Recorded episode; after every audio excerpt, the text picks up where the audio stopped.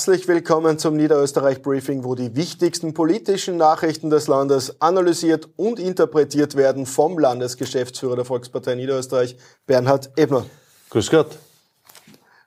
Bernhard, es ist da jetzt in letzter Zeit sehr, sehr viel passiert. Äh, nach äh, Udo Landbauer will jetzt auch Franz Schnabel Landeshauptmann werden oder die Rote Hanni werden. Gleichzeitig ist eine Umfrage äh, veröffentlicht worden in der Heute. Kannst du da vielleicht ein bisschen mehr dazu sagen? Ja, man sieht, es ist Wahlkampf. Und man sieht auch eines, das Match in Niederösterreich ist eröffnet. Auf der einen Seite vor Weihnachten im November hat der Udo Landbauer gesagt, ich möchte Landeshauptmann werden. Auf der anderen Seite diese Woche der Franz Schnabel, der sich hingestellt hat und gesagt hat, ich möchte Landeshauptmann werden. In Wahrheit wollen beide Landeshauptmann werden und wollen beide unsere Landeshauptfrau Johanna Mikl-Leitner wegbringen.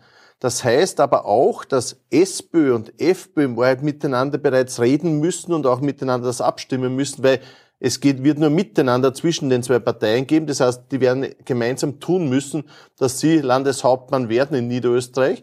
Das heißt auf der anderen Seite auch alle gegen uns, alle gegen die Volkspartei Niederösterreich. Und weil du die neue Umfrage angesprochen hast, ja, hier wird es auch sichtbar, was das tatsächlich heißen kann. Es schaut zurzeit so aus, dass auf der einen Seite für Blau-Gelb 40 Prozent und für Blau-Rot auf der anderen Seite 47 Prozent stehen.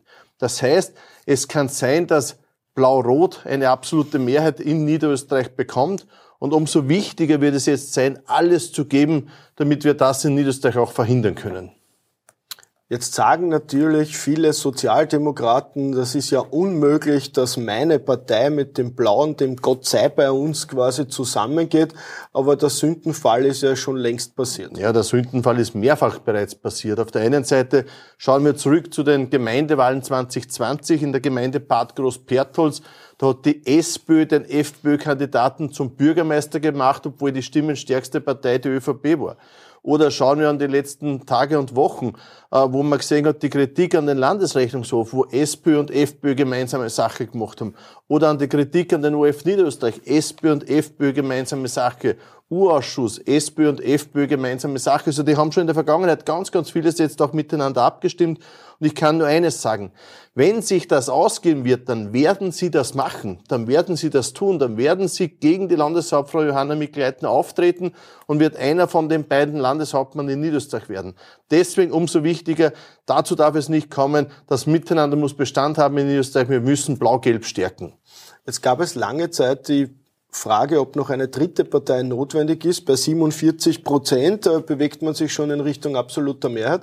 Äh, aber wenn die SPÖ und die FPÖ eine, ein Zünglein an der Waage brauchen, ich glaube, da stehen ja dann alle. Naja, da gibt's die zwei Kleinparteien, die Neos und die Grünen. Die Neos, die widersprechen sich ja ständig, was sie tatsächlich wollen. Auf der einen Seite sagen sie, die Landeshauptfrau bleibt eh, auf der anderen Seite wollen sie aber, dass sich alles verändert.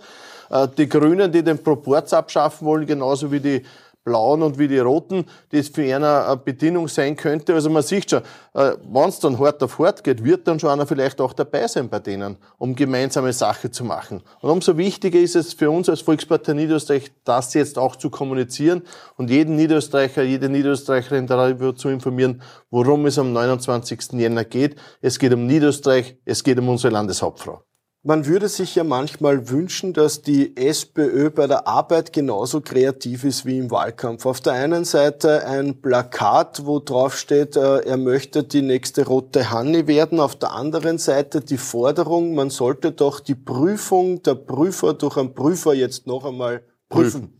Ja, also es wird immer skurriler, die ganze Situation, weil das Ergebnis des Landesrechnungshofes jetzt nicht in die Strategie der SPÖ gepasst hat. Jetzt versucht man da einen Prüfer zu finden, der wieder prüft, was alles geprüft worden ist und wie da dann die Prüfung ausgehen sollte. Und vielleicht findet man dann irgendwann einmal einen, der tatsächlich sagt, es ist nicht sauber gewesen, was der Landesrechnungshof tut. Der Landesrechnungshof hat über Jahrzehnte eine gute Arbeit geleistet. Das hat die Opposition, das haben die Regierungsparteien immer wieder auch betont. Die haben immer wieder den Landesrechnungshof auch dafür gelobt.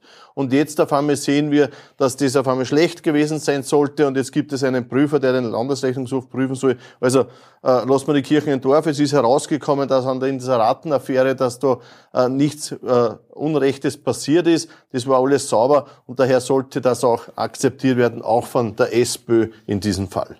Just inmitten des Mediendebakels kann man ja schon fast sagen, von Franz Schnabel und der SPÖ äh, hat sich jetzt äh, quasi die dritte Kraft oder die linke Kraft ins Spiel gebracht. Äh, der Herr Babler möchte jetzt offensichtlich auch in den Landtag einziehen und macht gleich mal Versprechen, die er gar nicht halten kann, beziehungsweise gar nicht halten darf.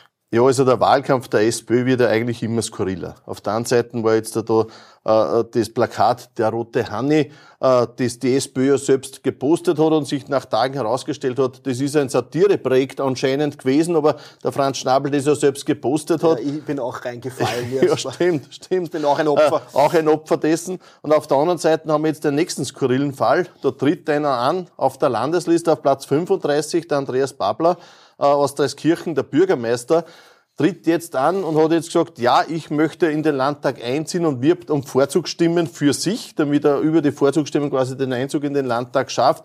Nur das geht eigentlich ja gar nicht. Weil eines, und das steht im Statut der SPÖ drinnen, entweder man ist Bürgermeister einer Stadt über 15.000 Einwohner, Dreiskirchen hat, glaube ich, 21.000 Einwohner so in der Größenordnung, oder auf der anderen Seite, ich habe ein Mandat im Landtag. Beides zusammen geht nicht, laut Statut der SPÖ.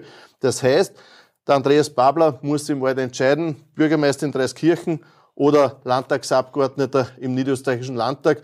Und ich kenne Andreas Babler ja aus meiner Studienzeit. Wir waren gemeinsam auf der Donau-Uni beim Professor Filzmeier und haben äh, gemeinsam auch studiert. Daher, äh, im Wahrheit muss ich, lieber Andreas, muss ich dich auffordern, entscheide dich, was du willst. Bürgermeister sein in Dreiskirchen oder in den Landtag einziehen. Beides wirst du nicht schaffen. Beides geht ja nicht miteinander mit euren Statut. Daher bitte ich dich, entscheide dich, was du willst und deklariere dich dementsprechend. Es muss sich dem Andreas Babler ja fast schon helfen. Es gibt ja immer Gerüchte, dass er vielleicht seine eigene Partei gründet. Dort kann er sich dann das Statut entsprechend umschreiben, dass beides geht. Ja, aber bei dieser Landtagswahl ist es noch nicht möglich. Du hast ja diese Woche mit einer Pressekonferenz mit den Jugendkandidatinnen und Kandidaten begonnen. Es sind nicht nur viele, äh, sie haben auch, wenn ich das sagen darf, äh, ganz, ganz lässige Werbemittel. Naja, die Jungen äh, sind in den Wahlkampf gestartet. Gleich nach unserem Wahlauftakt am Montag haben wir am nächsten Tag in der Früh die Pressekonferenz gegeben, um das auch hier darzustellen, was da alles los ist. Wir haben 335 Kandidatinnen und Kandidaten der Volkspartei Niedersachsen. Wir sind die einzigen, die 335 Kandidatinnen und Kandidaten haben. Und Rund ein Fünftel davon, also rund 70 Kandidatinnen und Kandidaten, sind von der jungen Volkspartei. Das heißt, die sind unsere Jungen, die sich da massiv auch ins Zeug legen für diesen Wahlkampf.